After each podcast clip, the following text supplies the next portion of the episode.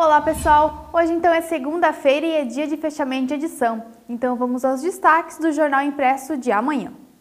E hoje, dia 13 de junho, é celebrado o Dia do Turista. E a região do Vale Europeu é um importante polo turístico nacional por conta de suas belezas naturais e atrativos culturais. Por isso, com o objetivo de formar pequenos turistas por um futuro sustentável, o Consórcio Intermunicipal do Médio Vale do Itajaí, o SINV, promove o programa Vale Muito Maravilhas do Vale Europeu. A iniciativa busca sensibilizar alunos dos quartos anos sobre a importância de preservar o meio ambiente e desenvolver o turismo de forma sustentável. Amanhã você confere a nossa reportagem completa sobre o programa.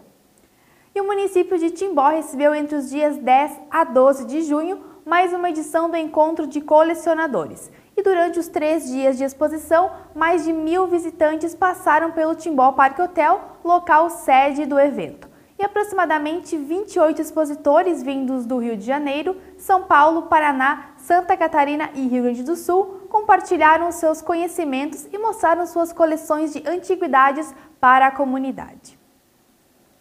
E a cidade de Indaial foi palco da etapa outono do Desafio Vale Europeu das Estações de Mountain Bike no domingo, dia 12 de junho. Mais de 600 atletas participaram em quatro categorias. A largada ocorreu no Parque Municipal Jorge Hart e percorreu várias ruas do município.